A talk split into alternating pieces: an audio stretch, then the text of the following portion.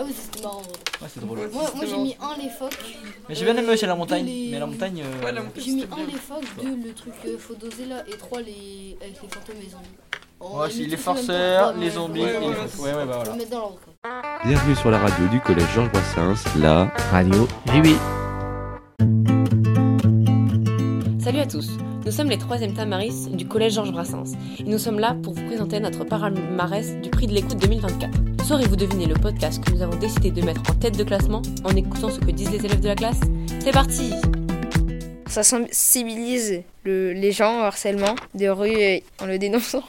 De plus, le podcast est très captivant et immersif et bien rythmé. Le sujet, il était assez inhabituel, la façon dont c'était euh, fait, dont c'était enregistré. Et puis bah même si c'est quelque chose qui est grave, euh, il y a un ton plutôt euh, humoristique.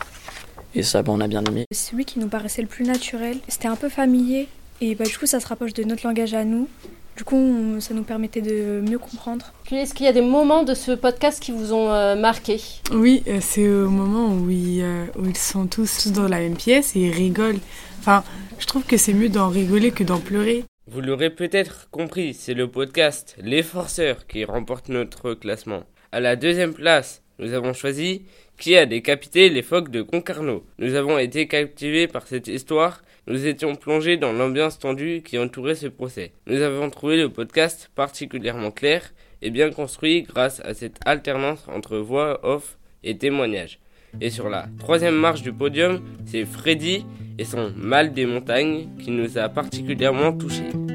Le prix de l'écoute a été une expérience très appréciée de la classe. On a aimé découvrir des sujets méconnus, faire une activité qui sort de l'ordinaire des cours.